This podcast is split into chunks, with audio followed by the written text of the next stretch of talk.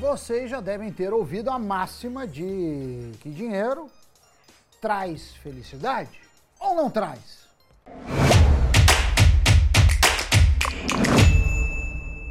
Salve pessoal, Sammy Boy. Olha, eu acho que sofrer em Miami, na Suíça ou nas Maldivas é bem menos pior do que sofrer em casa, né? O que é que vocês acham? Mas olha, a frase que corre o mundo foi objeto de estudo de mentes brilhantes, caso do acadêmico Matthew Killingsworth, que é psicólogo e membro da Universidade da Pensilvânia lá nos Estados Unidos. Ele resolveu estudar a felicidade humana e a relação com o dinheiro. O estudo ganhou notoriedade e publicação de uma importante revista científica, o que também ajuda a chancelar sua credibilidade. Esse estudo coletou 1,7 milhão de dados de mais de 33 mil participantes que forneceram informações dos seus sentimentos ao longo do dia. Eles iam colocando lá seus sentimentos no aplicativo conforme as perguntas iam aparecendo, né, em diversos momentos. Mas a questão central a ser respondida era: quão satisfeito você está com a sua vida? E você, Doni, o que responderia? Olha, Sammy Boy, tem aspectos que eu ajustaria, se dependesse da minha mera vontade, lógico, mas eu diria que eu estou uns 85, 88% satisfeito, o que é uma marca bem boa e bem acima do que eu já tive em qualquer outro momento da minha vida.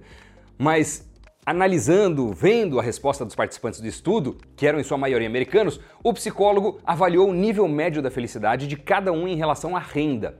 Ele queria confirmar as descobertas feitas antes, em 2010, num outro estudo renomado que apontava que à medida que as pessoas ganhavam mais dinheiro, o bem-estar aumentava. Só que nesse estudo anterior, a felicidade era alcançada quando a renda familiar anual chegava aos 75 mil dólares, o que é bastante para a média da população comparando aqui com a nossa realidade brasileira, né? No Brasil temos uma realidade muito diferente dos países desenvolvidos, mas fato é que se conforme a renda aumenta, também cresce a sensação de realização. Se necessidades básicas como boa educação, moradia, transporte, comer o que se tem vontade, um vestuário adequado forem atendidas, o brasileiro médio já estaria muito feliz, sem nem precisar ganhar 75 mil dólares ao ano, o que equivale mais ou menos 375 mil reais, convertendo o câmbio aí de 5 reais. O que mostra que, apesar de não ter um valor cravado para determinar a felicidade da pessoa, Quanto mais conforto e segurança temos, mais realizados nos sentimos. E o estudo apontou que não teve nenhum ponto de inflexão onde o dinheiro parou de ter importância. Em vez disso, essa importância só aumentava. A pesquisa apontou que quem ganhava mais era sim mais feliz. E quanto mais ganhava, mais feliz se sentia. Só que em maior parte isso não era por ganância, e sim pela sensação de controle sobre a vida, de ter um volume menor de inseguranças. Pensa, você não ficaria feliz de proporcionar conforto para quem ama? Às vezes pode ser até em um momento delicado, como pagar uma cirurgia cara e que não é coberta pelo plano, que poderia no limite custar a vida de uma mãe, um pai, um filho. Ou então, já pensou que legal seria pagar uma viagem para quem você gosta muito? Tipo levar os sobrinhos para Disney, a mãe para Cancún, o pai para ver a neve na Suíça, sei lá eu, realizar sonhos e proporcionar momentos inesquecíveis assim?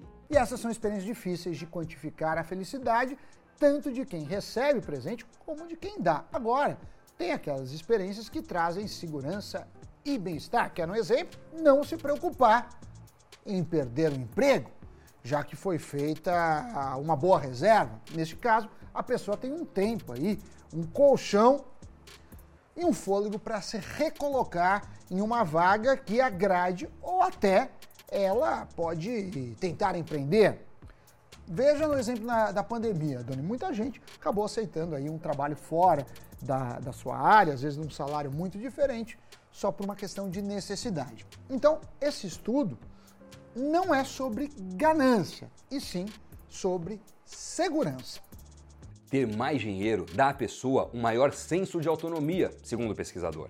Então, não se trata da gente se concentrar em ganhar cada vez mais dinheiro, mas sim de encontrar a equação da felicidade humana. É normal que as pessoas invistam visando aumentar o dinheiro que vem à mão, seja curto, médio, longo prazo, não importa. Mas como as pessoas se motivam? Qual o sentido para elas disso?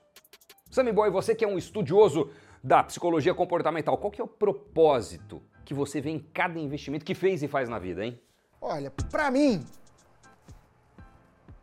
dinheiro traz liberdade. Então, a parte é, substantiva dos investimentos é para eu ter uma liberdade financeira no futuro. Mas eu retorno a pergunta a vocês, meus queridos espectadores ouvintes. Por que vocês investem? Qual o objetivo? É para comprar bens ou experiências? Qual destes bens ou experiências tem mais valor para vocês?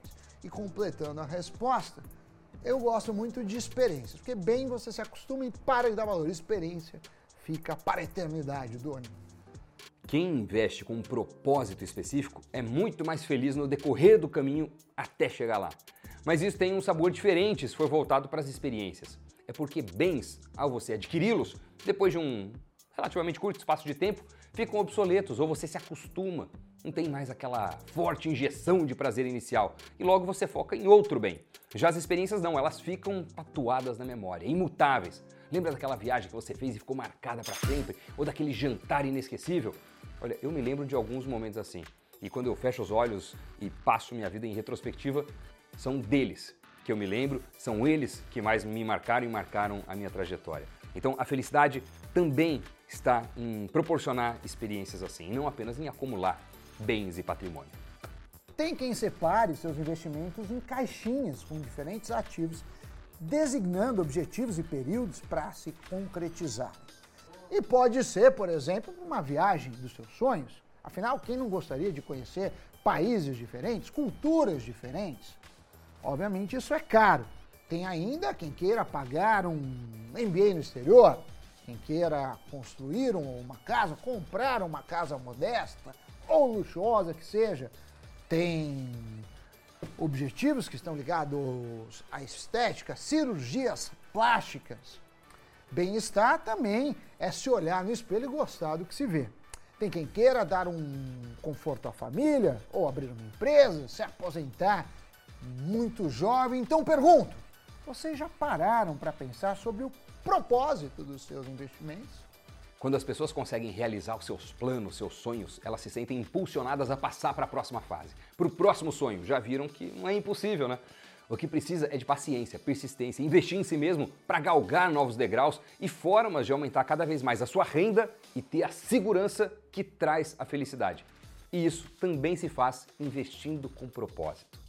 E feito isso, mesmo naqueles dias em que estiver triste, é como diz aquele ditado: dinheiro não traz felicidade, mas ajuda a sofrer em Paris. Depois dessa frase filosofal, vamos partir para Paris em nosso giro de notícias.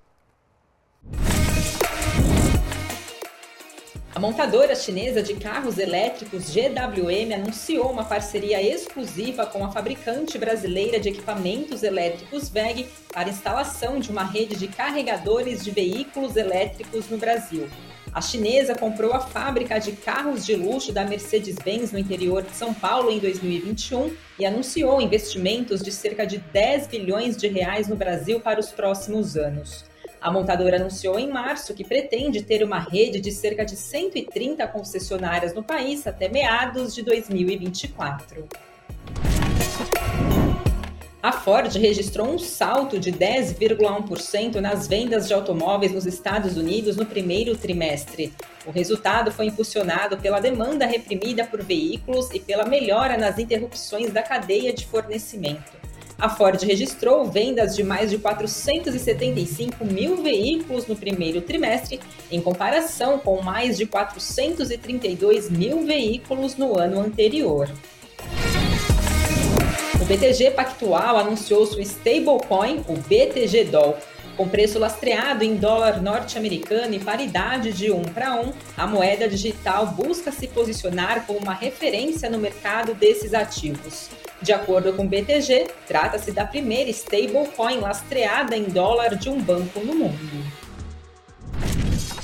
Essas foram as notícias e o Cafeína de hoje, pessoal. Muito obrigado por ter acompanhado a gente aqui até o final. Isso me deixou mais feliz hoje, ter a sua companhia até o finalzinho do programa. E também nos deixa muito mais felizes saber que vocês são inscritos ou inscritas no nosso canal, o Invest News. Obrigado pela parceria de sempre, bons investimentos e até o próximo programa. Tchau!